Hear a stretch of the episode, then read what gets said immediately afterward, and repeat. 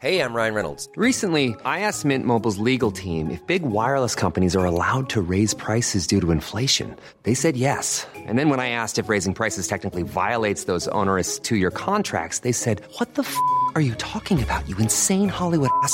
So to recap, we're cutting the price of Mint Unlimited from $30 a month to just $15 a month. Give it a try at mintmobile.com slash switch. $45 upfront for three months plus taxes and fees. Promo for new customers for limited time. Unlimited more than 40 gigabytes per month. Slows. Full terms at mintmobile.com.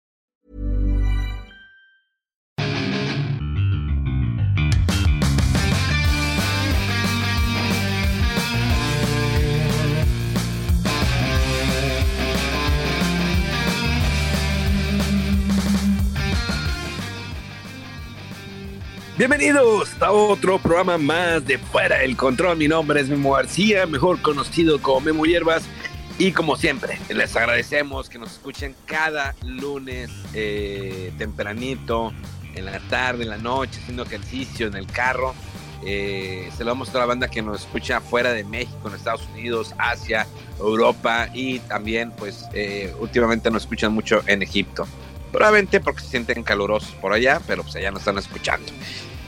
Pero esto, sin lugar a dudas, no sería lo mismo si en el único, el formidable, el hombre del guante blanco, el lobo de cumbres, el señor Rodolfo. Chau. ¿Qué tal, Memo? Sí, aquí andamos, hombre, ya eh, con un domingo extraño, eh, pero bueno, este, ha habido cosas que jugar, cosas por las que estar bien, así es que quedémonos con eso siempre, que cosas feas en el mundo hay siempre, pero bueno, hay que quedarse con lo chido. Y sin lugar a dudas también tenemos de lejano oriente. Llega el hombre dramático. ¡Yahoo! ¡Yahoo! El hombre que hace más dramas, el hombre que es quejumbroso, que no hace nada de lo que le dicen, pero aquí está. Exactamente, ya llegué con mi cobijita, 24 grados, la edad ya pesa, tengo frío, no La- sé por qué, Ah, es la casa pero tengo tóxica, frío. que, que está más frío adentro que afuera. Siempre Sí, las cosas están adentro, más frío que adentro que fuera, sí. Ahí. Pues depende, hay unas que salen calientitas. Será lo de los ricos, güey. Pero nosotros como somos de, pues, nivel socio- socioeconómico medio, medio bajo, eh, tirándole al alto, pues son frías las casas. Eh, Pues sí, ya las nuevas no- casas ya vienen con chimenea, calefactores. Fíjense que había la época, la del calentador, ¿no? El que tenía como que los ladrillitos y le ponía a tu mamá, ¿no? El bote de agua. Que no era el eléctrico, era antes del eléctrico, que, que lo prendías de, de flamazo, que era de gas, que eran las famosas tomas de gas que había en las, en las paredes. A mí me tocó mucho eso. Yo vivía en una casa, pues no po- pobre, un poco humilde, pero sí, ahí estaba. Pero bueno, eh, sin lugar a dudas, esta semana ha sido bastante interesante. Bueno, la semana pasada, porque ya hoy es lunes, lunes.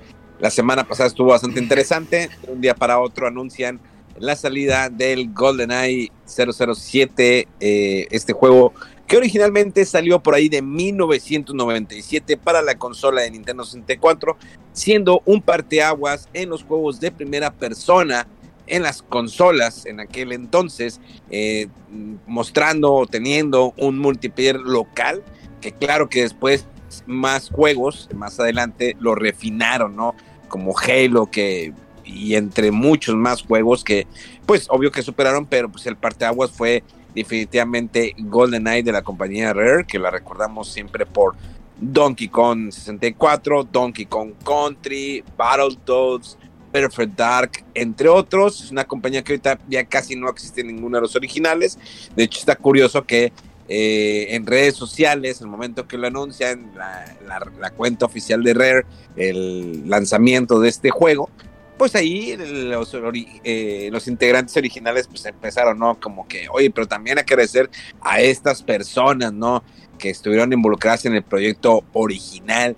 Y, un, y uno de unos fanáticos pregunta, ¿y ustedes reciben alguna regalía por este lanzamiento? Para lo que contestaron que no, definitivamente los eh, originales no reciben absolutamente nada. Pero sí, el día 27 fue el lanzamiento oficial ya para las consolas de Nintendo Switch con el, eh, obvio con el servicio online que podrán jugar eh, totalmente en línea y para la consola de Xbox Series X, Xbox Series S, eh, para solamente jugarse en local. Definitivamente es un gran juego que nos trae muchos recuerdos. En lo personal, soy eh, fiel eh, fan de Me la enfermo. franquicia de, de James Bond. Y definitivamente, pues GoldenEye fue uno de los juegos que más esperaba de pequeño comprarlo en su momento y que eh, lo necesitaba, me urgía tener el GoldenEye después de haber visto la película. Y pues sí, eh, fue, eh, tienes diferentes misiones que son basadas en, la película. Eh, la verdad hicieron muy buena adaptación, desde las mejores adaptaciones que puede haber. Digo, también digo, he recalcado que Alien Isolation es, sin es la mejor adaptación de una película o de una franquicia, no enteramente una, de una película, pero que eh, emana no lo que es eh, el, sentimiento al estar o la cómo podría decirlo la desesperación no de que te va a atacar un alien. Entonces Ali- Alien Isolation es para mí una de las mejores adaptaciones. Sin embargo GoldenEye pues es GoldenEye su música original eh, un multiplayer increíble y que ahora que lo podamos jugar online pues definitivamente no le da ese plus un juego que pues realmente no lo retocaron mucho eh, los rostros sí los eh, mejoraron pero no eh, de una manera estética que se vean mejor, sino que se le ve, se le ve mejor forma. O sea, ya dices, ah, este es Pierce Brosnan, este es esta actriz. Incluso a Boris le pusieron lentes ya resaltados. Originalmente los lentes estaban como que pegados a la textura de, del rostro y ahora están, pues se ven que están eh, aparte, ¿no? Ya no están pegados. Entonces, sí le hicieron ese pequeño retoque a los rostros para que se pareciera un poquito más sin quitarle la esencia del juego original, que se ve un port que pesa aproximadamente entre 300 y 400 megas. Impresionante que en su momento, porque lo vi cuando lo estabas cargando en el Xbox que decía 312 megas y dije, ¿what? ¿What?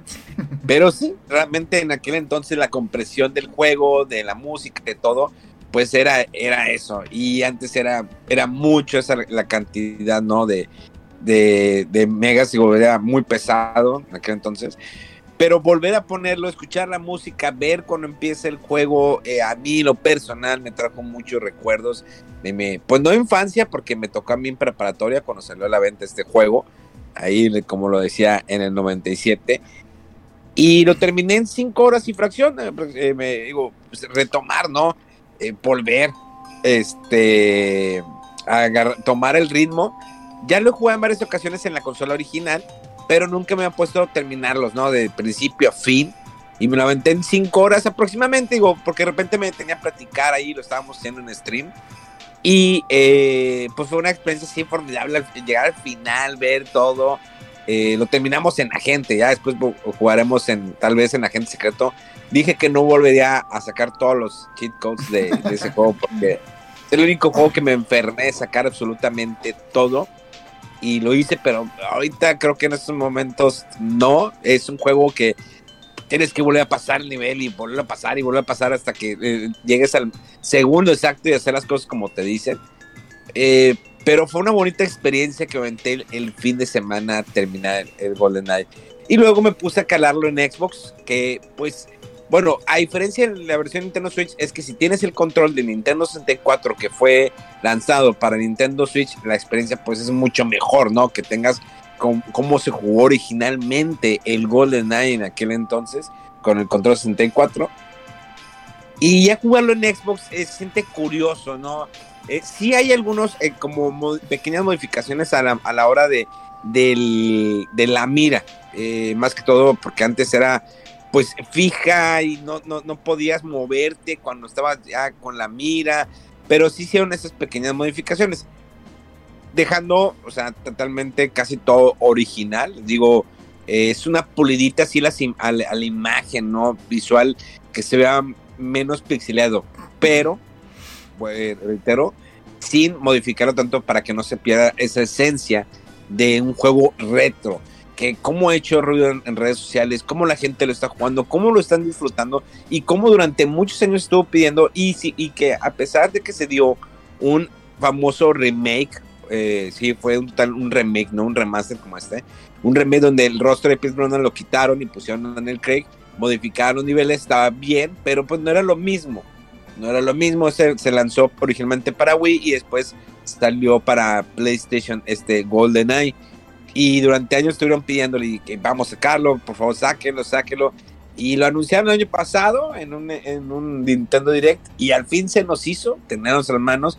No sé cuánto habrá sido el deal, ¿no? Que tuvieron que haber pagado.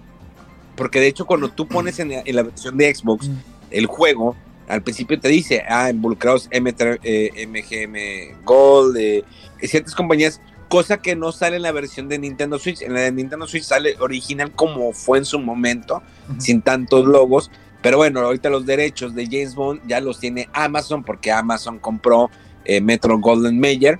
Entonces, pues el día debe estar muy bueno. Sobre todo, primero que nada, utilizar los rostros de los actores originales. Eh, bueno, a excepción, bueno, también el, el Hagrid, ¿se acuerdan del que sale en Harry Potter? Sale en Golden Eye y también sale en The World Not Enough, pero pues este actor ya falleció. Pero pues es pagarle, ¿no? Los rostros a todos los actores que salen, incluso a la gente de 006.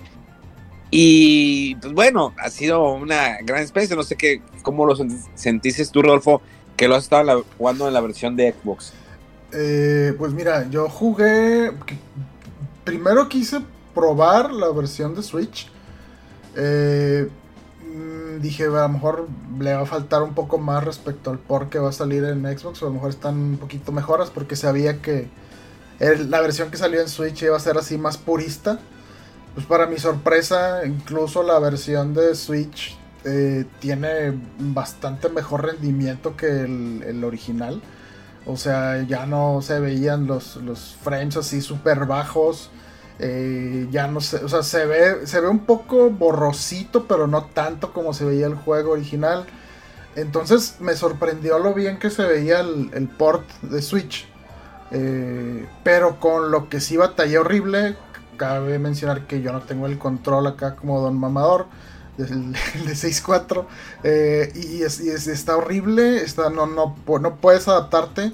Es muy complicado porque el mapeo que tiene por default eh, en, del, del, control de 64 en los Joy-Con o en el Pro no es para nada lo que uno esperaría.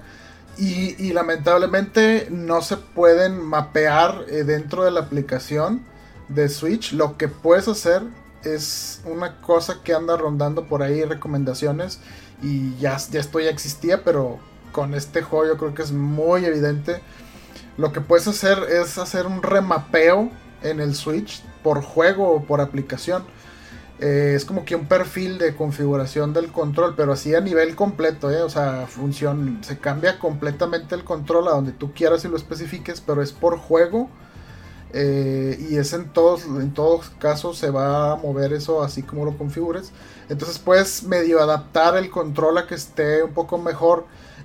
porque, o sea, es, es, es como, como funciona de peculiar ahorita el movimiento. Estaba bien como funcionaba en el control de Nintendo 64, donde no había una segunda palanca, los controles, los botones de la cámara estaban eh, ahí todos accesibles de, en, la mano derecha. Entonces funcionaba para lo que era en su tiempo y como estaba ese control, pero ahorita con los controles de Fold de Switch es un desastre. Eh, aún así, después de un ratito, sí estuve un buen rato, a ver, déjame ver esta opción, no, eh, a ver, déjame ver esta opción, no, y juega tantito, a ver, déjame ver y, probar una y otra, y como que ninguna se me hacía así como que muy natural. Eh, y bueno, pasé la primera etapa nomás, por, por dije, pues a ver qué onda, y, probé creo que la, segunda dificultad.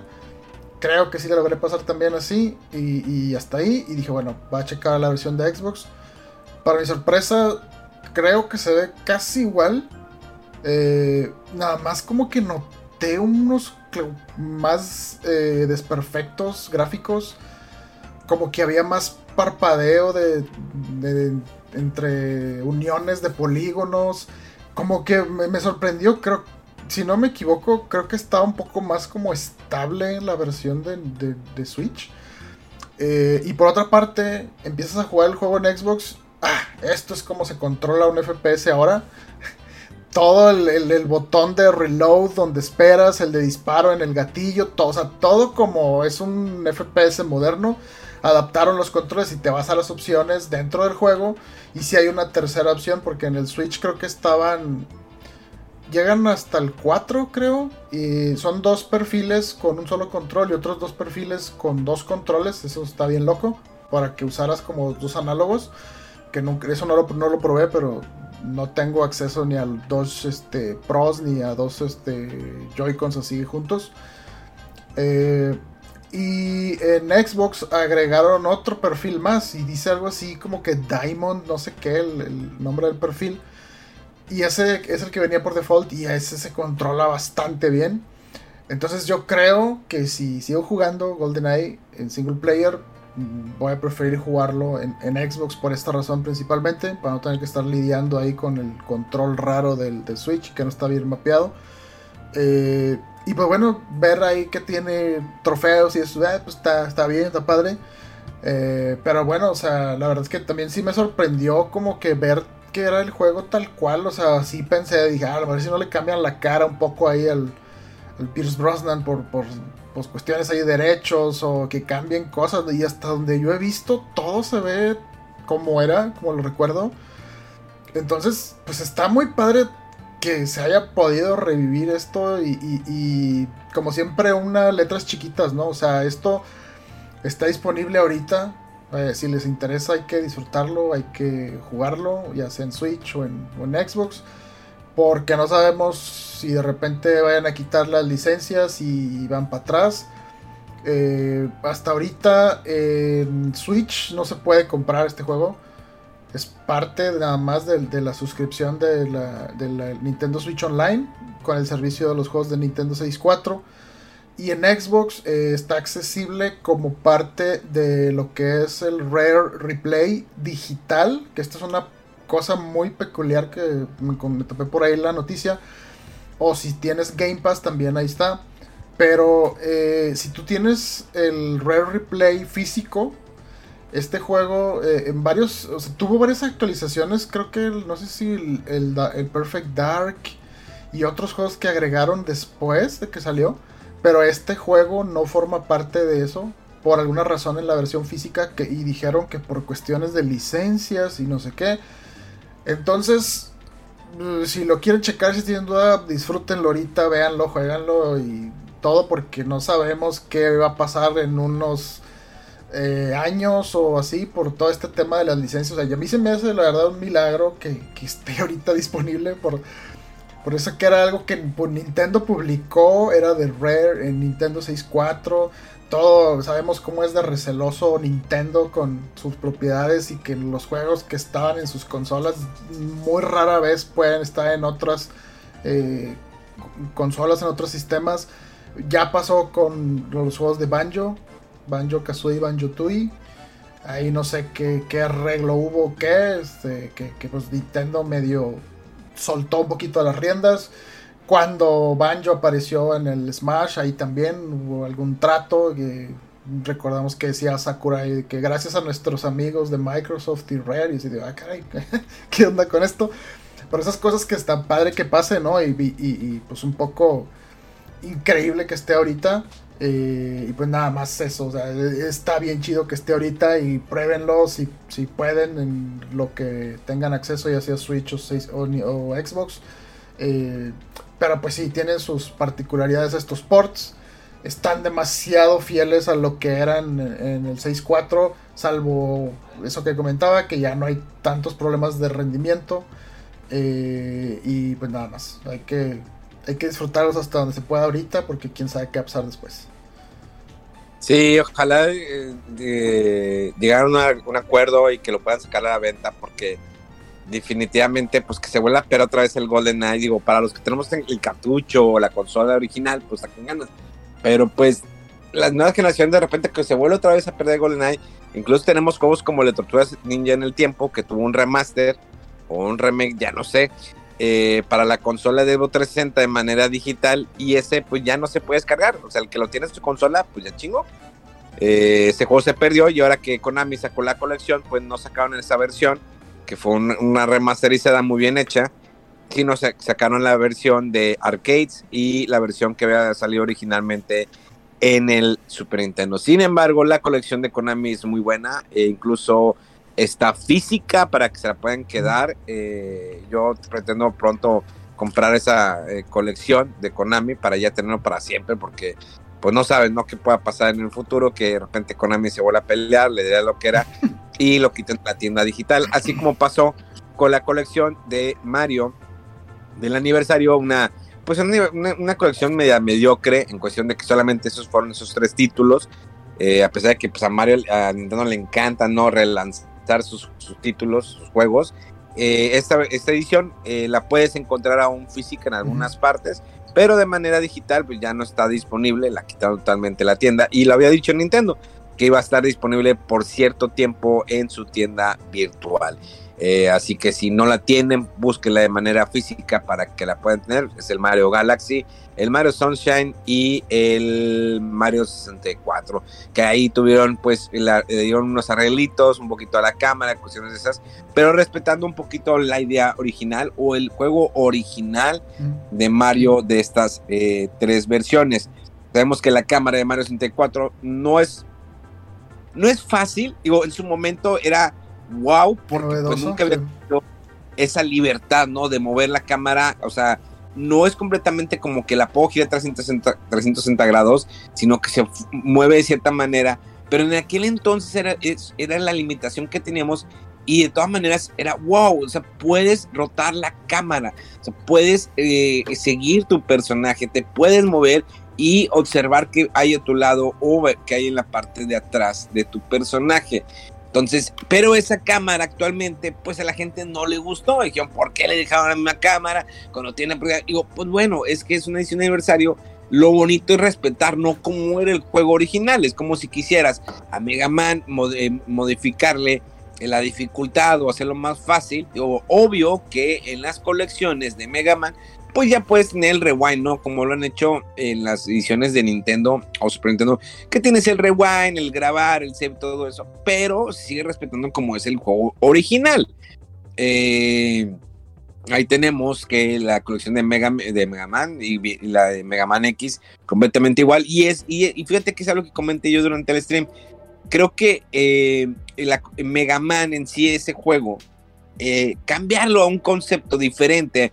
Digo, sí tuvo un- una versión 3D, entre comillas, pero actualizarlo a, que, sea como un juego como los que son ahorita, pues creo que perdería totalmente la esencia de lo que es el Mega Man, ¿no? Los, los niveles, la dificultad, los jefes que son a vencer, todo eso. Entonces, creo que Mega Man siempre se va a quedar así y Mega Man eh, seguirá por el resto de los años de esa manera. Es una franquicia que Capcom tiene muy olvidada, solamente ha sacado colecciones y colecciones. Bueno, hace un par de años salió el Mega Man 11, según tengo entendido. Mega Man, ¿me corriges? Sí, el 11, que no ha abierto. Pero salió como es, o sea, como es, respetando, ¿no? La idea original de los Mega Man, ¿no? Pues que sí, porque digo, si hay desarrolladores indie que todavía siguen desarrollando juegos de plataforma, eh, Metroidvania, eh, estilo Ninja Gaiden, de tipo Mega Man, y siguen teniendo éxito, el detalle es, digo, yo creo que no es necesario meterte a profundidad a un- unas nuevas mecánicas en cuanto a Mega Man. Probablemente a lo mejor desarrollar un poquito la historia, al hacerlo un poquito más complicado, hacerle otras mecánicas como que más diversas, algo más llamativo, porque la fórmula no, no, no, no ha cansado a nadie. O sea, se siguen viendo ese tipo de productos, se siguen viendo ese tipo de juegos de desarrolladores independientes y siguen teniendo muchísimo éxito. Si te quieres meter de lleno a otro tipo de desarrollo ya a profundidad, de exploración, de entre comillas mundo abierto, Pero, pues ahí te- tienes que- la opción. pero hay que entender algo, Mega Man, eh, que un juego de Me- Mega Man, cambiarle el concepto, cambiar totalmente, ¿no? Es muy difícil verlo, no imposible, pero digo, tenemos un claro ejemplo como Metroid en su momento, que pasó a jue- eh, juego de primera persona y la gente no lo quería así, y qué pasó fue un rotundo éxito. Pero sentimos que el juego de Mega Man, cambiarlo y ponerlo como un juego de aventura, un mundo abierto, mundo abierto pues sería como, como Sonic, ¿no? Sonic Frontiers que ha tenido sus críticas y que no es la primera vez que Sony tiene como un juego de mundo semiabierto, cambiaría ¿no? totalmente la idea del concepto original de, del juego, como se inició. Digo, hay excepciones, como lo dije ahorita, Metroid es una excepción que, bueno, se aceptó. Pero ¿qué pasó? Metroid Dread retoma esto, en lo que sigue Metroid 4 en el limbo, que no sabemos cuándo va a salir esa cosa. Pero Metroid Dread le agrega ese estilo 3D, que a lo mejor eso le podría funcionar a Mega Man. Un estilo como lo que hicieron con Metroid Dread, ¿tú crees? Pues hay unas, o sea, de las cosas que he visto del 11. Así es, el 11. Ya trae, trae ese tipo de detalles y eso llama la atención. Y como menciono, o sea, para hacer algo todavía más este apartado de lo que son las mecánicas que, conocemos al Mega Man, pues para eso salió lo que fue el Mega Man Legends, que igual todo mundo de que 3D, que no más, y es, fue un exitazo, y, cuando se cancela el 3, pues todo mundo así como que dices, ¿por qué? Entonces, ese tipo de spin-offs, ese tipo de conceptos, inclusive el nombre, como es Metroid, Metroid Prime, o sea, Prime es otra gama de juego, ¿sí? ¿sí? Sí, es canon y todo, pero es otra gama de juegos, otras mecánicas, y fue un exitazo. Entonces, yo creo que esa es la única forma como para tratar de poder explotar otro tipo de ideas, de ideas, este, pues haz algún spin-off y si lo quieres hacer canon, bueno, pues vas a tener que trabajar otro tipo de cosas, ¿no? O, o como pasó en, este, con los juegos de Mega Man Zero, que pues sí tienes que andarte moviendo, se te da la opción de, revisar tu base y luego moverte y, hacer otro tipo de dinámicas, pero te separas un poquito de, de los conceptos y generas estos spin-offs que después se vuelven un éxito. Entonces, concuerdo contigo que el Mega Man, la única forma es, se siga manteniendo la misma fórmula, pero da algo más, mecánicas, armas, enemigos, nuevo escenario, explora un poquito más ese tema como lo hizo Dread, de meterle ya ese 3D, todavía un poquito más detallado de fondo, hacerlo un poquito más, este, no tan lineal. Entonces, hay formas de, mejorar ese tipo de, de, propuestos originales, sí, sí hay formas, pero pues hay que ser un poquito más creativo, ¿no? Ahora bien, eh, tenemos que también, por ejemplo, esta semana se lanzó ¿no? el Dead Space, ¿no? Un, eh, podría ser un remaster, no es un remake, es un remaster de la edición original. No, que es a pesar un remake, de que... perdón, es un remake. ¿Es un remake? Sí, sí, sí, sí, porque están cambiadas cosas, están arregladas secciones de donde estabas en gravedad cero, cambiaron los controles, está rehecho el juego, pero es un juego que está rehecho muy fiel al original, o sea, en cuanto a que no, no como el, el este, ah, ¿cuál fue el? Por ejemplo, no es como Final Fantasy VII Remake, no, no es así de ese tipo de ah, remake. que, cambiaron la historia y demás, este no, este es un remake, pero está hecho muy fiel al original en cuanto a la historia, los enemigos y todo. Sí. Este que podemos decirlo como un remake, pero es como que remasterizar, hacer mucho mejor. yo lo sentiría más como una remasterización, porque mira, el juego original no ha envejecido hace un año lo me puse a jugarlo. La edición especial, la edición normal de, Dead Space, el primero que salió está de manera digital. Y ahora que estoy jugando la edición nueva, obvio que, visualmente se pasaron de lanza. la luz juega un papel muy importante en cada nivel. La iluminación está muy bien. El detalle gráfico de Isaac, del uniforme, al momento que te acercas, el detalle gráfico de los niveles de todo está muy bien cuidado, muy bien hecho. Realmente hicieron un gran trabajo. Creo que es de los mejor buenos si lo dejamos entonces como remake. Yo sentía que están mejorando eh, lo que hicieron. Eh, si lo de la gravedad cero se controla mejor cuando se hace en la gravedad cero. Isaac ahora tiene voz. Me acuerdo que en el original no había voz. En ¿no? De hecho, ni lo, veías. o sea, no lo veías sin el casco. Sí. Y, ahora, pues bueno, ya tienes, tienes la voz que le da un poquito más de feeling, ¿no? Al personaje ya no se siente tan, pues, no tan vacío, pero está visualmente impresionante el juego. O sea, la verdad, lo he disfrutado mucho, los niveles, eh, la, oscuridad te da y cuando ves en algunas partes cómo está iluminada, hasta la cosa más mínima que te da una luz, te acercas no, el trabajo es impresionante lo que hicieron esos señores. es un, es un claro ejemplo de lo que es un remake, remaster, eh, bien hecho. O sea, realmente, o sea, lo que hicieron con Final Fantasy VII, yo lo he dicho muchas veces, no me gusta. Visualmente está hermoso el Final Fantasy VII, excepción algunas cosas. La música muy buena, pero el rehacer, el modo de juego, olvídate del por turnos, digo, bueno, pues está bien, pero rehacer, la historia, modificarla, darle por otro, oye, a ver, ya se está perdiendo totalmente la esencia, eh, la esencia del juego original. Por ejemplo, tuvimos el port del Final Fantasy VII, el Crisis Core, que pues respetó bastante bien, visualmente se ve bien, la música todo, y respeta la esencia del juego original, cosa que el Final Fantasy VII, el remake, no lo hace. Entonces, eh, regresando a Dead Space, definitivamente es de las mejores opciones. Es un juego que está a full price, eh, pero vale la pena cada dólar o cada peso o cada yen que inviertas eh, en el juego, definitivamente. Sí, sí, sí, se ve muy, muy chido. Y, pues ya, ya hemos comentado de que venía un combo ahí de, varias propuestas interesantes de juegos de terror desde el mes pasado. Que, no, yo siento que como que hubo mucho eh, hate train ahí, como le dicen, de, cuando en Calisto Protocol. O sea, es un juego bastante bueno. Si vamos a hablar de calidad gráfica y detalle y todo eso está impresionante también. Eh, es una propuesta nueva. Claro que al venir de del mismo creador o del director de, Dead Space, pues tiene ahí sus cosas muy semejantes y no puede escapar de la sombra de Dead Space.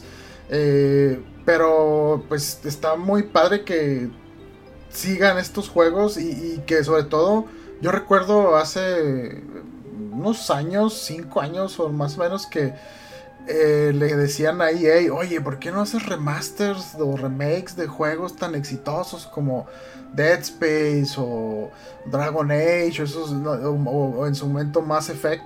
No, es que esto no es nuestro modelo de negocio y que mm, preferimos enfocar nuestros esfuerzos en juegos nuevos y no sé qué, bla, bla. Y a partir de que lo hicieron, creo, con la colección de Mass Effect, era con Mass Effect Trilogy se llamaba y que el éxito que fue, o sea, yo creo que ahí, mm, sí, es que no somos EA y pues es una compañía que pues, quiere dinero, como todas. Entonces sacan este proyecto de Dead Space en remake, o sea, un rehecho.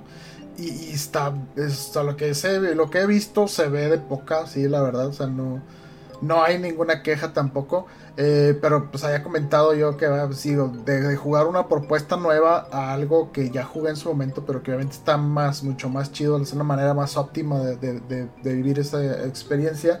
Pues prefiero la experiencia nueva ahorita, de a lo mejor más adelante que esté ahí en el servicio de, de, EA e Play en el Xbox o que esté ahí en el catálogo, pues a lo mejor lo juego, o si está barato ahí lo checo después.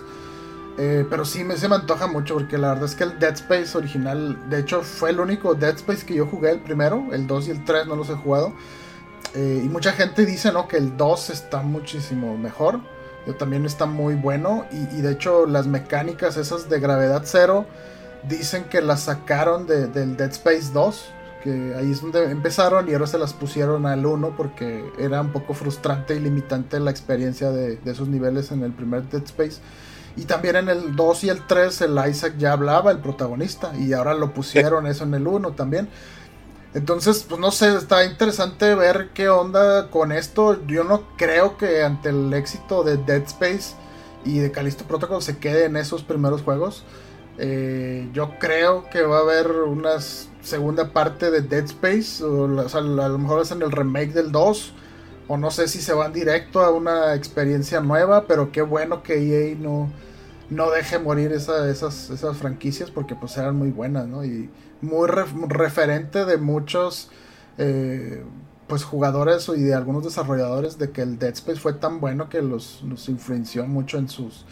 Eh, pues para hacer juegos, ¿no? Y, pues de hecho la, jugabilidad, de, ahora que estamos hablando de Dead Space, de está muy tal cual es la del Resident Evil 4, ¿no? Que, que de hecho, pues así el año de los remakes, ¿no? Viene Resident Evil 4.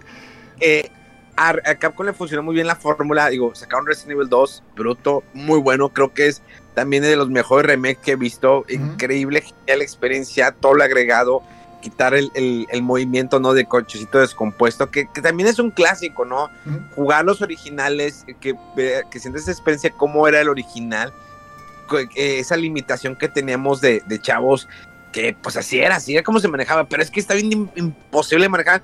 Bueno, pues así se manejaba, así tenías que pelear contra los zombies, así tenías que disparar con ese movimiento limitado y que tenías que girar para hacer algunas cosas, pero hicieron un trabajo increíble. Obvio que ya el, el Resident 3 pues no le fue tan bien, está muy corto, siento que estaba muy caro para lo que era. Y pues ahora viene el 4, ¿no? El 4 que se considera como uno de los mejores, a mí no me gusta, sin embargo, considero que es muy buen juego, muy buena jugabilidad, eh, buen planteamiento de, de, de historia. Eh, un, es un juego lineal, pero con muchos aditamentos nuevos, interesantes. Pero a mí no me, no me, nunca me atrapó, así como el 5, que tampoco no me gusta. Eh, y pues uno de mis favoritos es, siempre será el 2, el 1 y obvio el 7, que fue un gran Resident Evil, a pesar que es en primera persona y que el 8 no me lo complementó como yo creía. Yo esperaba mucho de Resident Evil 8 y, híjoles, para mí fue una decepción. Visualmente se ve increíble, pero creo que fue un desperdicio. Se enfocaron tanto en muchas, en varias cosas que no abarcaron tanto y como dicen, el que tanto abarca poco aprieta. Entonces, eh, ya ves todo el hyper que de la mona está chichona y pues para lo que salió y peleas con ella y pues bueno. Entonces, es un año de remakes de remasters, de ports, y a ver qué más, qué más viene. Digo, no sé, todavía puede haber más anuncios más adelante. Pero, y está que bueno que, que trae, traigan ¿no? estas franquicias de antes y que tengan la oportunidad de volver a jugar como, lo, como fue eh, GoldenEye, que ahora sea Dead Space. Vamos a ver qué viene más adelante. Pero, pues bueno, que también que tengamos la oportunidad que lo puedan sacar de manera física, porque es muy importante. La gente dice, es que es más fácil ya digital. Sí, hombre, pero si en algún momento a la digital la quitan, ya valió. Sí. Y si hay una nueva consola, ya no va a haber manera de que puedas portear o llevarte tu juego digital a la otra nueva consola. Entonces, pues también es, es un gran beneficio tenerlo de manera digital, pero también pues tiene sus contras, ¿no? Y que en algún momento alguna actualización de eso. Por ejemplo, si tienes los juegos originales de Grand Theft Auto, pues vienen las canciones de aquel entonces. Cosa uh -huh que ahorita en la, en la, trilogía que salió remasterizada, que sí, con box y error, lo que quieras, pues hay muchas canciones que no están de, de, los juegos originales. Y para los que tenemos las copias del Grand Theft Auto 3, del 4, del Vice City, o incluso del San Andreas, podemos disfrutar de las canciones como son. Y lo pones en tu PlayStation o en tu consola y lo vas a disfrutar con las canciones que venían originalmente. Eso es lo bonito de tenerlo todavía de manera física un juego a eh, una digital que de repente te va a una actualización y pum, ya no está la canción, no, pues que le, lo actualizaste y como lo actualizaste, pues ya no hay derechos, pues ya te chingaste. Y eso va a pasar con, un, eh, con Grand Theft Auto 5 en algún momento, pues se va a ver una actualización o que pongas el disco y va a haber una actualización y que, ah, chis, chis, ¿por qué no, no me sale esa rola? Pues si tengo físico, pues porque pues ya está ligado, ¿no? De manera digital, cuando gran, los de Grand Theft pasados no. Pero así es todo esto. Señores, yo me despido tengo eh, cosas que hacer de la escuela, tengo que ir. Pero recomendaciones GoldenEye, Dead Space, definitivamente grandes experiencias. Ahorita Rodolfo hablará de eh, Hi-Fi, ¿cómo se llama? Eh, Hi-Fi Rush. Hi-Fi Rush, sí. que una idea bastante buena, bastante interesante, que nada, tampoco, pues yo no lo esperaba y pum, de repente llegó y ya está disponible para que lo puedan jugar con su Game Pass. Eh, ya para que lo descarguen, pero ahorita Rodolfo les va a platicar más de lleno.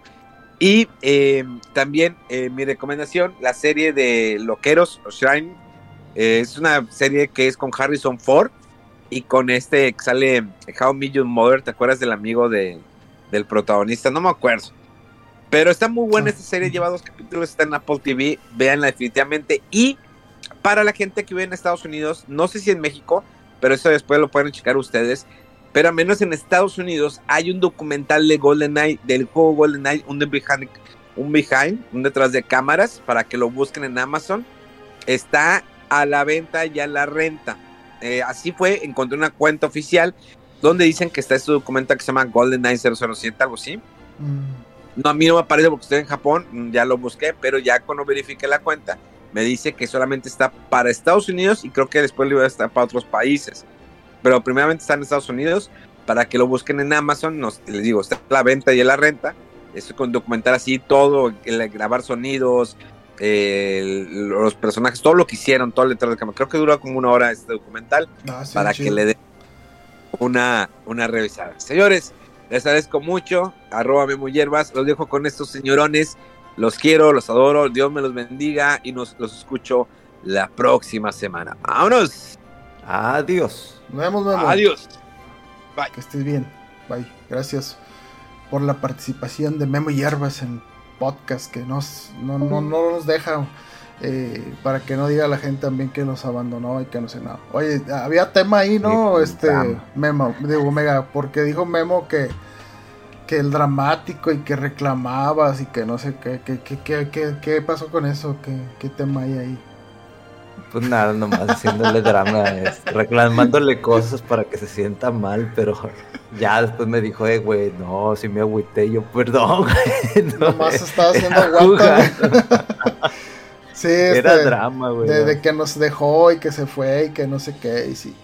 Eh, no hombre pues este sí cierto eh, mucho jueguerío mega yo creo que espero que hayas jugado algo creo que tuviste un viaje por ahí no sé si tuviste chance de probar alguna cosa de estas nuevas que estamos hablando o algo que hayas retomado Fíjate, uno de los títulos que retomé es, es como un beat 'em up que sacó Arc System ya hace unos años, que se llama, si bien me acuerdo, Stay Cool eh, Kobayashi, ¿no? Eh, Ah, este sí. juego eh, que no es para, para todo mundo, eh, es el- la versión que yo tengo es la que está en Nintendo Switch, ¿no? Entonces, no es una gran historia, o sea, es ir a tirar putazos y ya, así en seco. Pero es un juego que tiene, eh, que ya me lo acabé una vez, tiene varios finales. Creo que son alrededor de 4, 8, 9, 10, 11, como 12 finales, una cosa así. Y vas desbloqueando personajes que te puedes usar y que yo, yo, no, yo no me di cuenta. Mother's Day is around the corner. Find the perfect gift for the mom in your life with a stunning piece of jewelry from Blue Nile. From timeless pearls to dazzling gemstones, Blue Nile has something she'll adore. Need it fast? Most items can ship overnight. Plus, enjoy guaranteed free shipping and returns. Don't miss our special Mother's Day deals. Save big on the season's most beautiful trends. For a limited time, get up to 50% off by going to BlueNile.com. That's BlueNile.com. cuenta de que conforme vas derrotando enemigos te dan como que estrellas. Esas estrellas las puedes juntar como para aumentarle el poder a tu personaje, fuerza, energía, muchas cosas, ¿no? Yo de güey no le subí nada, yo me fui directo a los madrazos, o sea, porque el juego como tal te, te platico una historia y, y un- el, el escenario es literalmente una parte de la ciudad y tienes que explorarlo. No hay una secuencia de, de- de lo que ya retomé después de hace cuántos años, donde tienes que ir a encontrar a los enemigos y cada enemigo tiene una secuencia diferente y es a, a a madrazos, ¿no? Y ya hasta que terminé el título, que es, es un juego normal, mediano, no es un gran beat 'em up, no es como el River City Girls, que, que también tengo pendiente el 1, que es igual, o sea, no es lineal, hay que ver, explorar la ciudad y platicas y todo.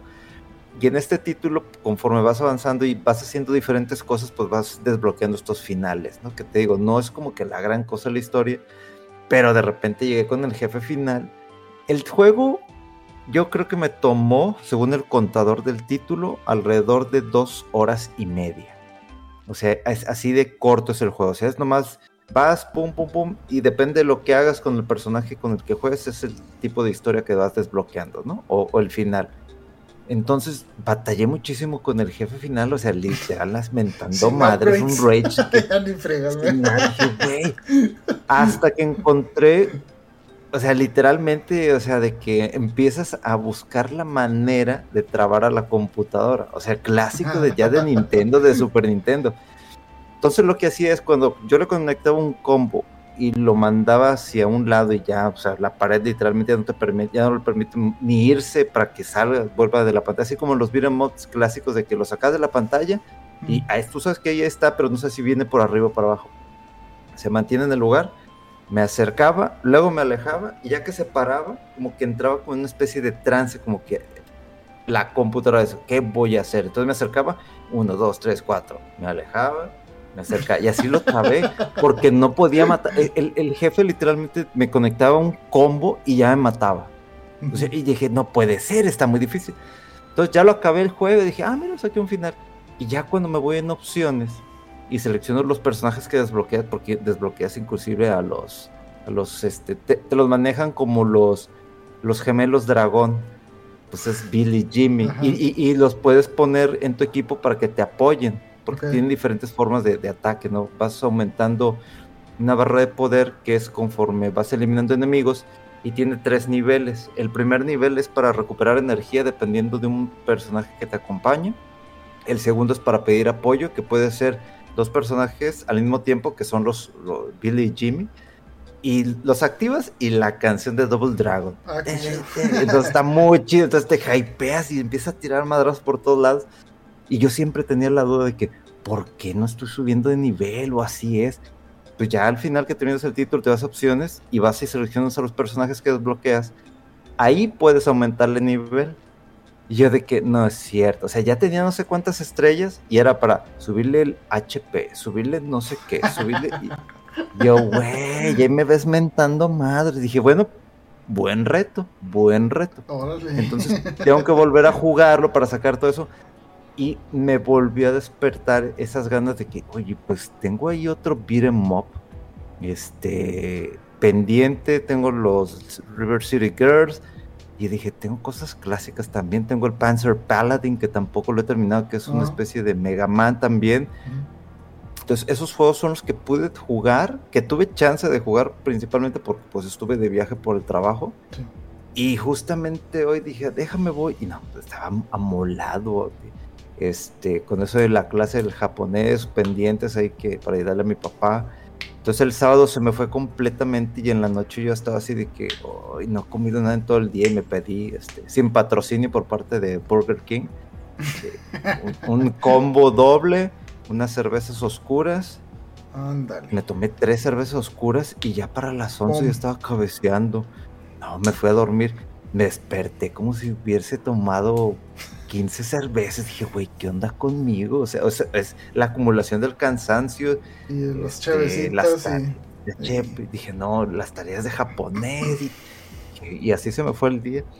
Pero de lo que pude jugar, eso fue uno de los títulos que tengo pendientes. Eh, me llegó el Ender Lilies, que es un. Sí, es una especie de Metroidvania. Muy bonito que lo pedí eh, a Limited Run Games. Nos han preguntado por Twitter de ese juego, fíjate. Qué padre que vayas a hablar de él. Todavía no, porque he jugado muy poquito. He, he jugado muy poquito. E- es- Ya, es- ya. es- se los tengo para el, el próximo podcast porque es un juego que, que yo está para Switch. De lo último que recuerdo, está para Switch para Play 4. Ujú. Por el tema gráfico, por lo bonito, por el diseño, yo recomendaría que lo compre para Play 4. Estuve a punto de comprarlo para, para, para Nintendo Switch porque tuvo una rebaja de que en 250 pesos ya estaba. Y dije, hijo, lo voy a comprar. Pero por luego lo anunciaron por, creo que por Limited Run Games, la edición Mm. física, y dije, no, pues no, no, la edición física. La única edición física que, que había era la de Play 4. Entonces dije, ah, lo pedimos. Entonces, y este título, pues creo que me llegó hace como una semana o dos semanas, no recuerdo exactamente, de toda la carga de juegos que pedí de Limited Run Games que ahorita estaba checando, de que todos los que pedí en junio, julio del año pasado todavía están en producción, o sea que yo creo que para finales de año apenas los estarían enviando, No, porque tengo pendiente Contra, el de Tortugas Ninja, el Ashure Gumball 3, Ah. que venía en combo con otro juego del mismo estilo.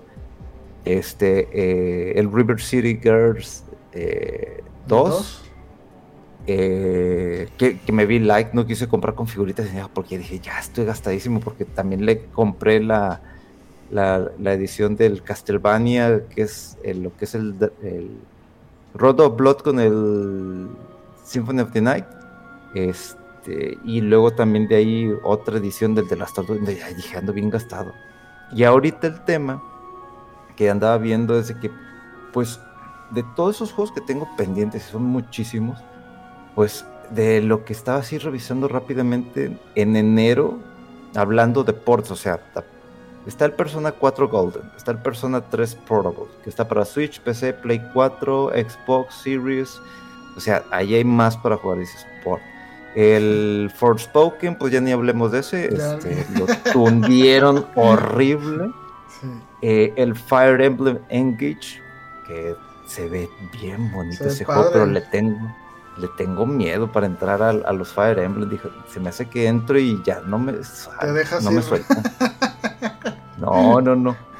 De otros títulos, pues el Dead Space, que ahí tengo un conflicto con la gente de ciertos medios que como que hacer comparativas cuando se ve que la gente quiere o quiso que Calisto fuese un Dead Space, cuando no es eso, o sea, tenía, tiene que separarse por completamente de eso, pero los medios de cosas que hizo mal este Calisto Protocol y que se hicieron bien en Dead Space, y es como que, güey, estás viendo que, que la gente no está contenta porque quería un Dead Space antes de, la remasterización, este, bueno, más bien el remake, que, que sí, sí, yo sí lo considero como remake, pero era el hambre de que sí, este juego de terror, y que no es un juego malo de lo que me enseñaste, que dije, sí lo quiero jugar, este título.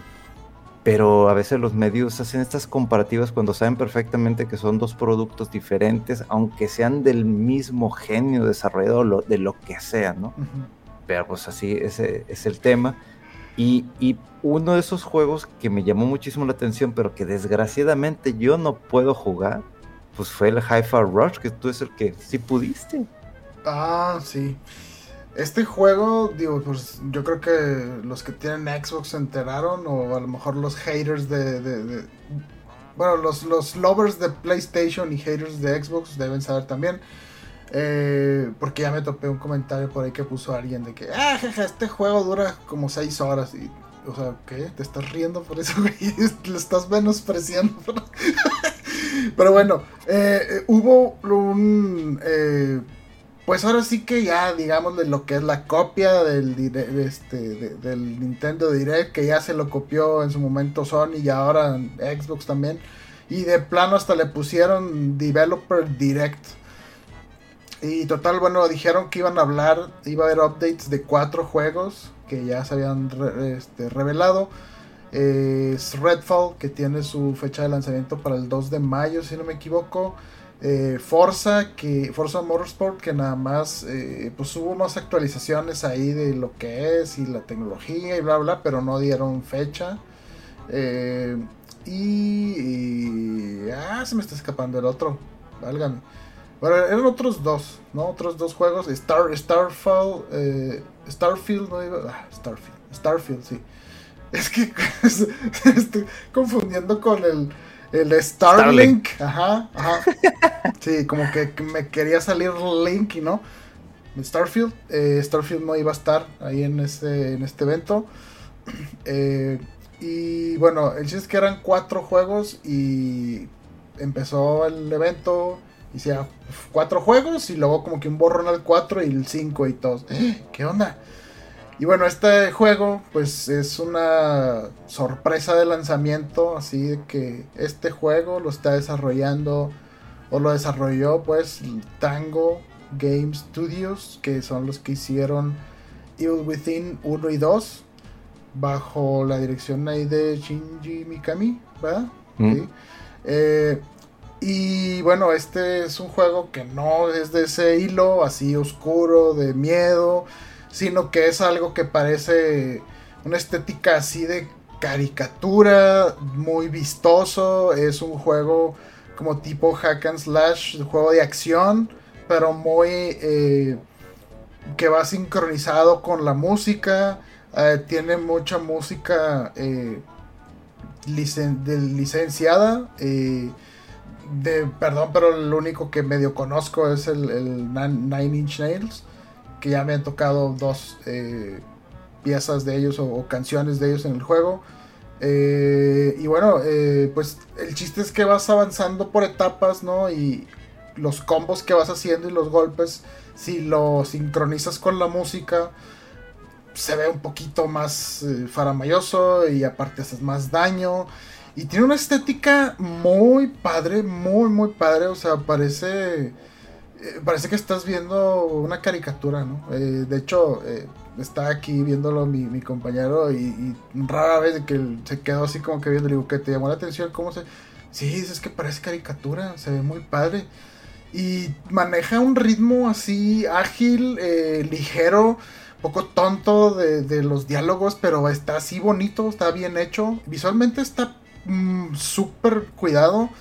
Eh, mm, así las transiciones entre eh, lo que es el juego, el gameplay y luego en caricatura ya cutscene es casi así, de repente ni te das cuenta. Y a veces de que, ay, sigue la caricatura, todavía no, y se, ya se aleja la cámara, ay, ya estoy jugando, o sea, y, vienen transiciones así de que de repente juegas en, en, en, un plano así 2D. Está muy padre el juego, está muy bien hecho. Llevo ahorita, creo que pasé tres etapas. Y bueno, al principio como que parece, o sea, como que muy padre la actitud del juego, la música, los diálogos, está, está padre, está, pero dices, ay, como que esto es todo. Y luego, ah, una mecánica nueva. Ah, mira, puedo hacer upgrades de esto. Ah, un compañero. Ah, una nueva mecánica diferente. Y ahora puedo equipar no sé qué. Y ahora mejoras. Y, o sea, tiene muchos como capas así de, de, de, sistemas que, que, se van, complica van complicando ahí el, el, gameplay. Incluso creo que tiene un poquito, eh, me da la impresión de, de, que tienes algunas habilidades que después te van a permitir regresar a unas etapas y, descubrir ahí coleccionables o algo. Entonces está, está muy bien hecho este juego y, y se veía muy bien, muy padre ahí en el, en el evento. Y pues obviamente estoy hablando que ya lo estoy jugando y todo, pues es porque fue que de la nada, ah, ya está disponible hoy. Y eso fue el jueves, jueves pasado creo. Eh, entonces estuvo muy bien el juego así de la nada y pues está en Game Pass. Eh, entonces pues a jugarlo y este juego, bueno, si está a la venta también, pero si no tienes Game Pass lo puedes jugar comprándolo. Pero está muy padre, está muy bien el juego. Eh, y pues bueno, después de, de esos pues falta, ¿no? De juegos así exclusivos de, de, Xbox que estaba muy callado en ese sentido. Y, de repente que salga un juego así de que nadie sabía, ni se había liqueado ni nada y que está disponible ya y todo, pues mucha gente lo está disfrutando. Y de hecho, eh, no recuerdo si, si, si fue una pantalla que pasaste tú, Mega, o lo vi en otro lado y en redes sociales que aparecer en, en, en, Twitch. Estaba la gente casi a la mitad jugando Forspoken y la otra mitad jugando al juego este de, de Hi-Fi Rush. Uh -huh. Como que pues son los exclusivos, ¿no? Ahorita de Play y por otro lado de Xbox. Y pues bueno, lamentablemente parece que Forspoken no, no, no, no fue lo que esperaba la gente. Y le está yendo mal incluso en, en, en las reseñas y en las eh, reseñas del, de los usuarios, que muchas veces sabemos que no es, eh, no es tan confiable esta métrica. Pero pues habla de que la percepción en general del juego no fue muy buena, ¿no? La, la recibi el recibimiento crítico. Y en cambio con este de Hi-Fi Rush pues sí le está yendo muy bien, tanto en los reviews ahí profesionales como los de la gente. Eh, y pues sí, este lanzamiento así inesperado, por si no había suficiente backlog, de repente estas, estas sorpresas ahí en el servicio de Xbox, pero pues está, está padre, ¿no? Eh, Fíjate, ahorita que mencionas eso, me metí rápido a Twitch y ya ves que dices, este, bueno, dicen juegos publicados recientemente. Uh -huh.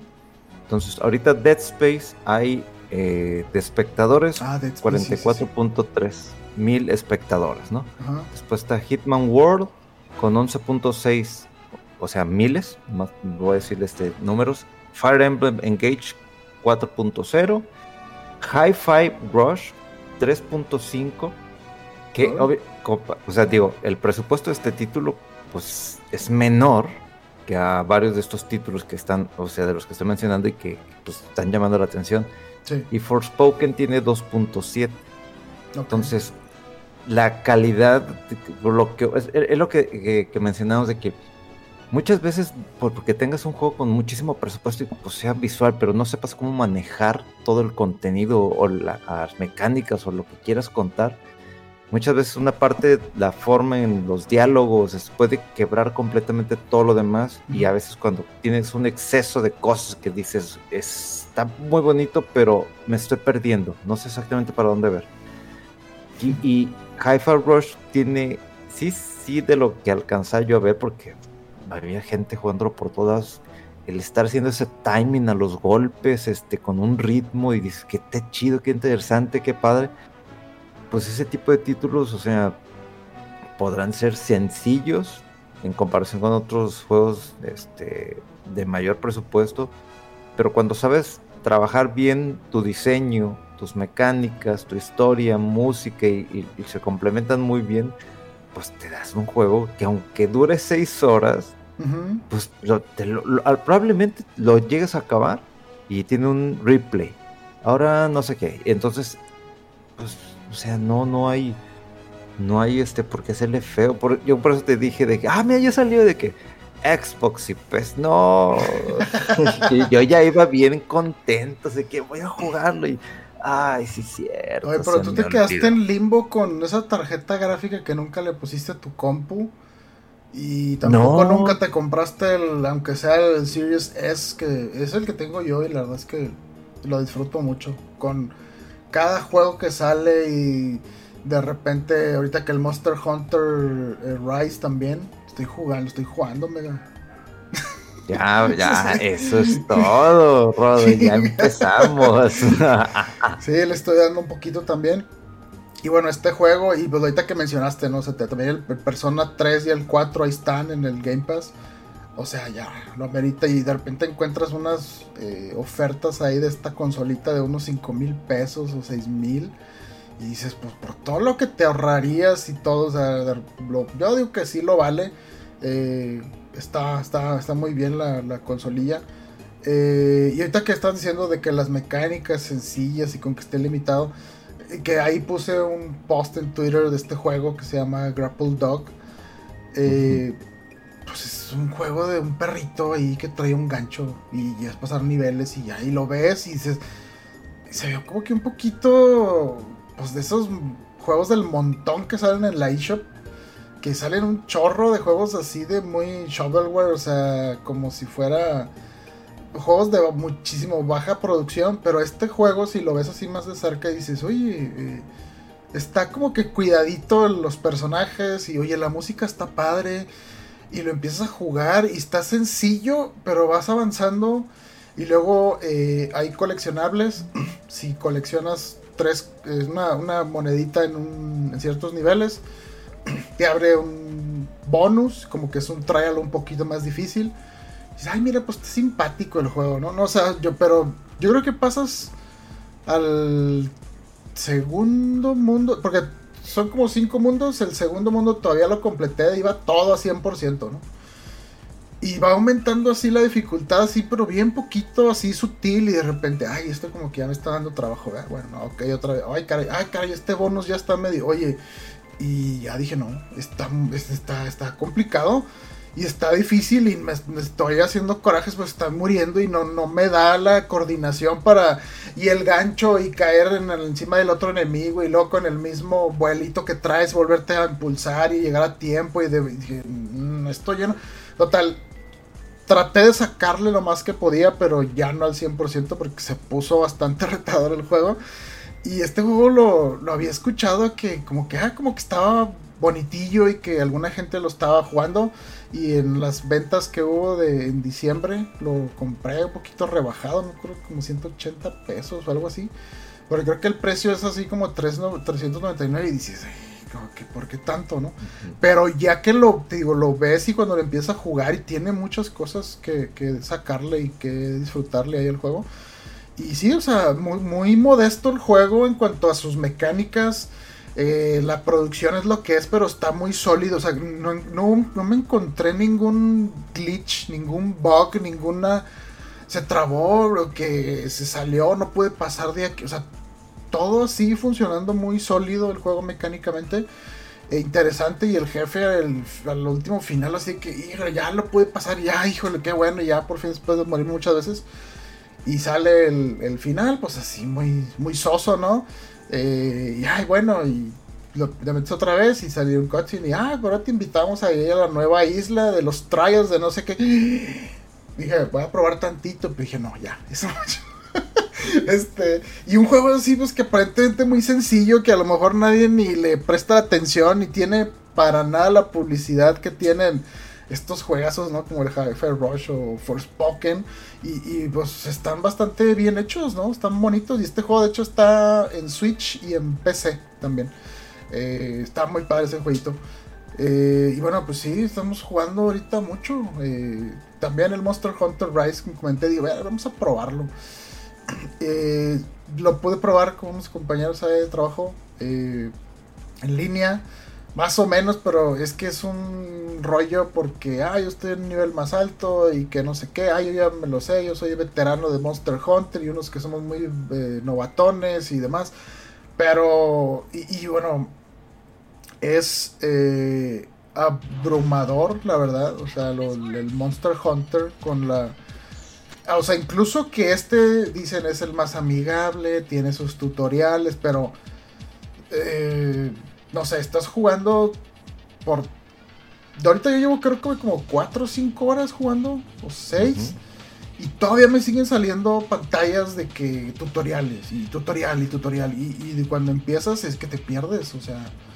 No, no, o sea, yo no entiendo cómo un, juego que tiene tantas mecánicas, tantas cosas tan peculiares en cuanto a usabilidad, eh, o sea, prácticamente tienes un esquema de control distinto con cada arma que tienes. Ya de por sí es complicado. Mencionaba yo ahí con los compañeros de que es que todavía no puedo creer que haya un botón para desenfundar el arma y otro distinto para guardarla, ¿no? Y un botón hace una cosa si tienes la espada, el arma desenfundada y si la tienes guardada hace otra cosa eh, para hacer scroll entre los ítems que vas a usar necesitas dejar presionado un gatillo y luego presionar un botón para hacer scroll a la izquierda y otro para la derecha.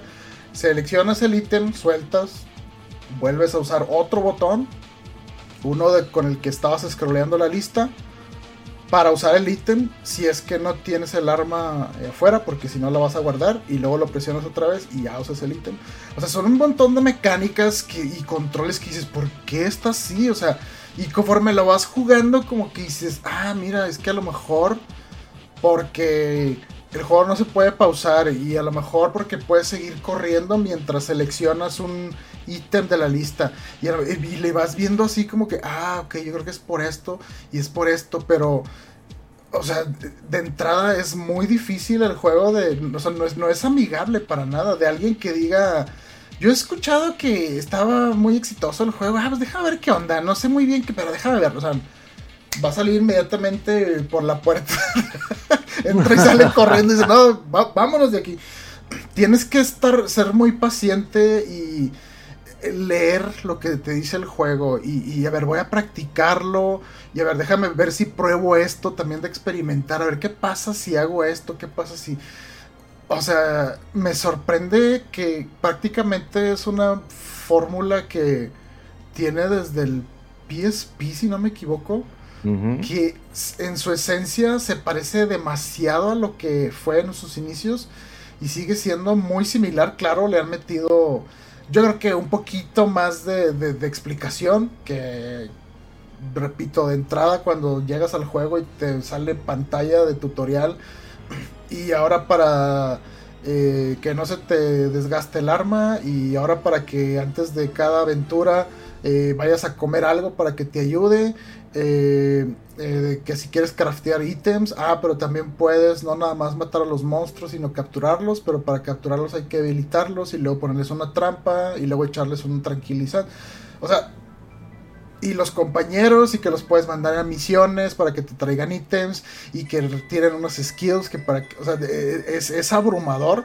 Y, y, este juego, o sea, si, si te gustan así los juegos así de con muchos eh, sistemas y que te puedes pasar un buen rato de, este juego es ideal, pero es un pozo sin fondo, o sea, llevo de hecho como mencioné creo que unas 6, 8 horas y siento, me siento todavía súper novatón, que no entiendo muchas cosas. Pero ahí voy, ahí voy haciendo niveles por aquí, por acá, y las misiones de la aldea y no sé qué. Muy buen juego y bueno, yo ahorita que esté en Game Pass, si alguien no sabía qué onda y medio había oído escuchar del fenómeno, pero no se animaba y lo quiere probar, se los recomiendo que lo prueben, ahí está, pero obviamente hay que ir con paciencia y con una actitud de, a ver, tengo que aprender o reaprender muchas cosas que voy a suponer de juegos de eh, acción RPG o de, este, de aventura, ¿no? De acción. Porque sí, o sea, tiene muchas peculiaridades este juego y yo creo que a lo mejor hasta me atrevería a decir que es igual o de complejo más que los juegos de Souls. Porque sí, tienen muchas cosas que, muchos sistemas y todo, son juegos muy densos, ¿no? Pero, pero está, está bien, está padre y no sé, a ver cuánto me dura. Yo creo que este es el Monster Hunter que más he jugado hasta ahorita y eso es mucho decir. Porque ya lo intenté con el Tree y con el... ¿Cuál fue? El World. Eh, y sí, sí, y ahorita este parece que está pegando un poquito más, pero vamos a ver si, si me dura. Eso es todo, Rodo. Ya, uno más que, se une al lado oscuro de, Monster Hunter. Digo, Memo no va a querer porque ya sabemos que es muy paciente en, algunos tipos de títulos. Pero sí lo que mencionas de que tú llegas y dices, ah, ya he jugado títulos de acción. Ah, sí. O sea, es, es intuitivo esto. Ah, no. Ah, sí. Ah, no. Oye, ah, tampoco. A ver, y luego lo que mencionas de que estás en plena pelea, estás corriendo y estás moviendo y que y vas al ataque y luego te retiras y le sigues moviendo acá. Sí, es muy muy rápido el juego en el sentido de que tienes que estar atento de que tu vida, tu arma, que no le baje el filo, este, cómo van tus ítems, que si tienes trampas para usarlas, que si le hace efecto, que no le hace efecto, que te envenenaron, que ahora le cámbiale rápido, que hace el menú corto, o sea, tiene muchas cosas por lo mismo de que el juego es, no le puedes poner pausa, estás en pleno combate, o sea, no hay pausa. ¿Quieres pausa? ¿Quieres paz? Vete a la villa. Ahí descansas un ratito y ahí ya medio te acostumbras, ¿no? Fíjate que si hay una opción ahí en un menú que dice pause game, pero es pausa así completo de que todo se detiene, nada que para ir al menú, no, o sea, lo detienes mm. completo y si estás solo, yo creo, porque el multiplayer obviamente no se puede, eh, pero sí, ah, bueno, también eso, o sea, el multiplayer está padre, pero que si el lobby, que si hay que ir a otro lugar para iniciar la quest, que si tienes que pegar la quest en el pizarrón y que los que van a ir contigo que vayan y la acepten ahí, que se pueden ir a otro, o sea, no, o sea, es, una pasada de, sistemas de que dices, es que no tiene lógica, es que por qué así, digo, algunas cosas como mencionaba sí tienen cierta razón, pero otras dices, ¿por qué? ¿Por qué así? Y estoy seguro que es este mucho, ah, pues como tradición, ¿no? Que viene desde el PSP que, que no tenías cámara, o sea, no tenías el stick derecho para mover libremente la, cámara. Eh, muchas cosas que dices, ¿por, qué está así? ¿Por qué está hecho así? Pues yo creo porque por tradición, ¿no? Porque así son los Monster Hunter y ya.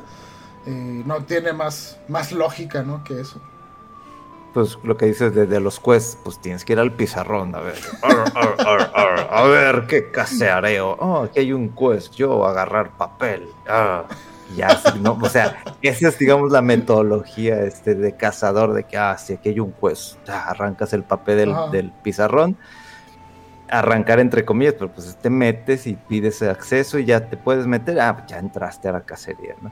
Entonces, pues son esas mecánicas que sí dices de que, ¿por qué? Pero ya después que juegas estás de, ar, ar, yo voy con mi espada grande, no sé qué. Entonces ya después le agarras cariño, lo disfrutas, se te olvida y ya más lo que quieres es rápido, rápido, rápido, ir a pelear inmediatamente. Sí, pero no me deja sorprender, por ejemplo, hay subsistemas, o sea, no sé, opciones en la tienda que yo no lo voy a usar nunca porque es para un arma que no estoy usando ahorita y que a lo mejor no voy a usar no sé, la personalización de la, eh, ¿cómo se dice? Bowgun, ¿cómo se traduce eso? No sé. El arco eh, disparador. O sea, esa opción, yo no la estoy usando. Y, y luego la, eh, la que dice, ¿cómo se llama? Bug, Gun o algo así. un arma que Ah, avienta sí, que es como bichos. que la lanza, sí. Sí, o sea, dices, sí, esa opción, o sea, es una opción en una tienda de ahí del juego que ahí está para, si usas esa arma tú y si no, ni, te tienes por qué meter ni nada. Y sí, o sea, ves que está la lista de armas y son creo que 11 y cada una tiene sus particularidades y yo eh, dije, pues voy a empezar otra vez con el intentar hallarle sentido al mentado arco. Y después que, pues es que parece que no haces nada, como que está muy lento, como que está, pero ¿cómo? A ver, déjame ver el, el menú, las notas ahí del Hunter y que, a ver, los- de cómo usar el arco y la lista y dices, esto para este movimiento, para este movimiento, ¿qué es? Ah, acá a la derecha dice en otra parte eh, qué puedes hacer. Ay, tiene tres páginas esto. Ay, mira, puedes hacer. Ah, mira, puedes echar una recuperación así en el campo para que se curen tus compañeros o tú mismo si vas y corres. Oye, mira que no, o sea, no te explica el juego todo lo que puedes hacer. Y, y no, o sea, ahí, Tienes que estar atento Sí, al menú de que hay una flecha. ándale, escarbándole, a ver qué, qué, qué, curioseando y a ver qué. Es todo un caso estos juegos, ¿eh? Este, sí, a ver, a ver, a ver si, si le sigo, porque sí, como que ya creo que le estoy entendiendo y agarrando un poco más el gustito, pero a ver si me dura, a ver si me dura. Ahí está, señor. Ya ven las recomendaciones del señor Rodowolf, así que háganle caso, es palabra del señor. El señor. Ay, no, hombre. Este, bueno, mira, tenemos ya poquito más de una hora. Eh, Pues, ¿Tienes algún pues, tema por ahí o, o ya le, le dejamos aquí por, por hoy? Yo creo que habrá que ver el tercer episodio de The Last of Us, este, Oye, para sí. poder comentar. Pero es que este hombre pues- sale corriendo. ya- o sea, ya íbamos a comentar el primero, ya el segundo y otra vez corrió. Se me hace que, que ya le spoileamos o, o quieres que nos Mm. esperemos o... Si quieren nos esperamos. Esperamos otro ratito. para que- sí, lo, lo checamos de que, como para así de que, oye, pues ahorita sí hablamos de los tres episodios, este, y hacemos así como que, bueno, ya vamos a hablar, este, hay spoilers, una cosa así, ¿no? Sí. Y pues, desafortunadamente una de las notas así que no me esperaba, de la nada, pues fue el fallecimiento de la actriz Annie Wershing, que pues interpretó a Tess en, en el juego. Eh, Ah. y digo, es- esta actriz también estuvo en 24, Bosch Timeless, estuvo como un cyborg, si bien recuerdo, de lo poquito que he visto, porque no soy tan fanático como Me- Memo, de Star Trek Picard.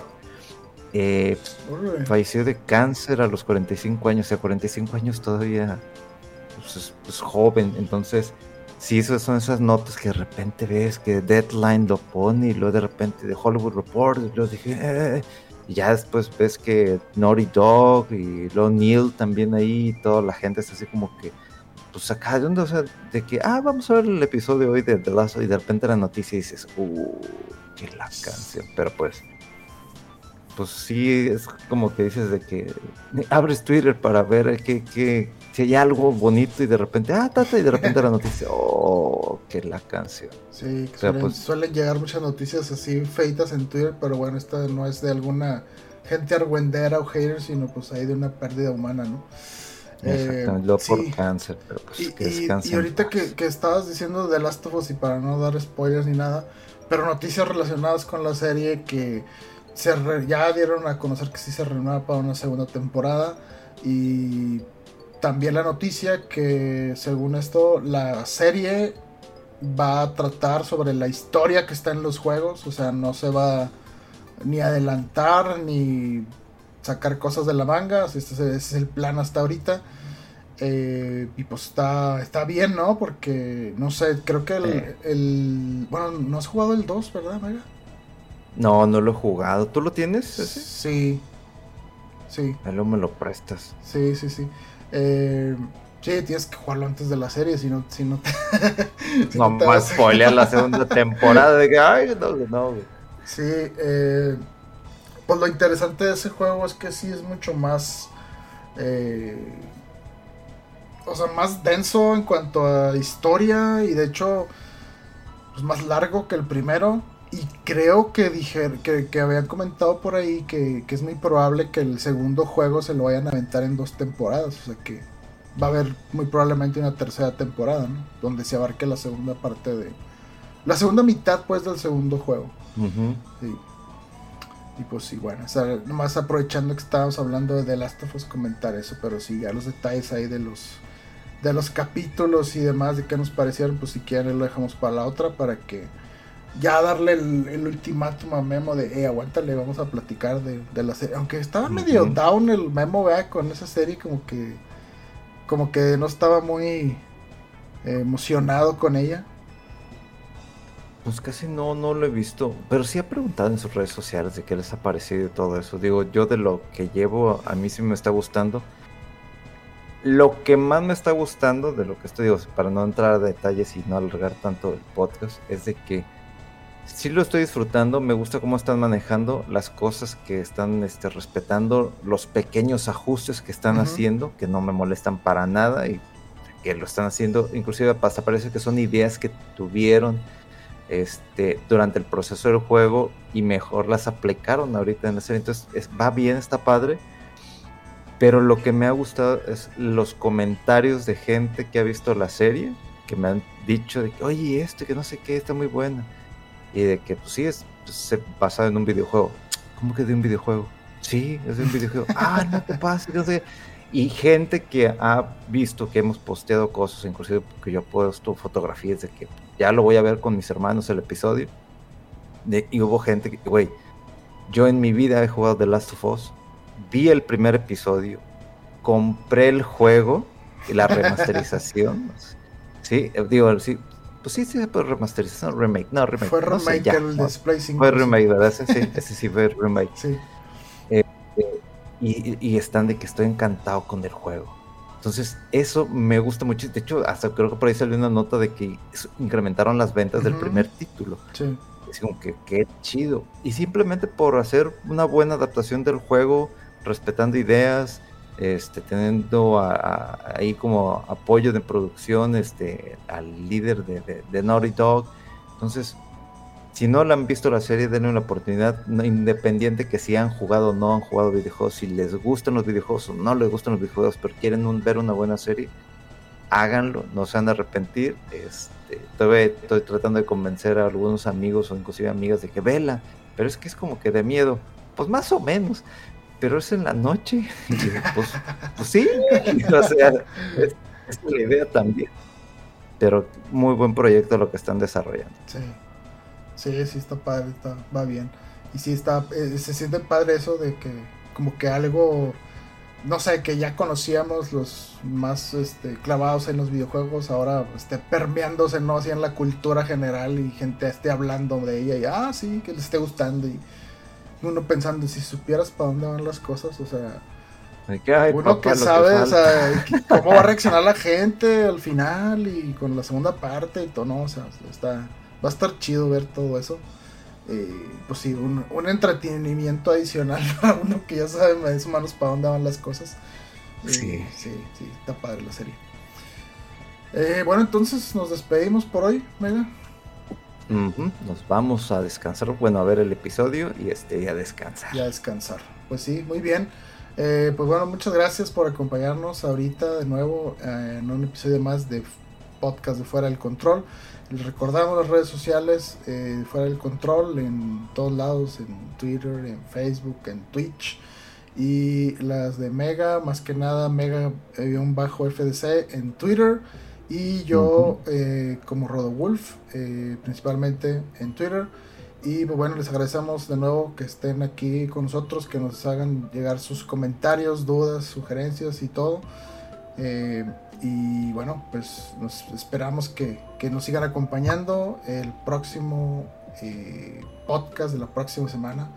Y bueno, pues muchas gracias de nuevo y nos vemos hasta entonces. Bye. Bye.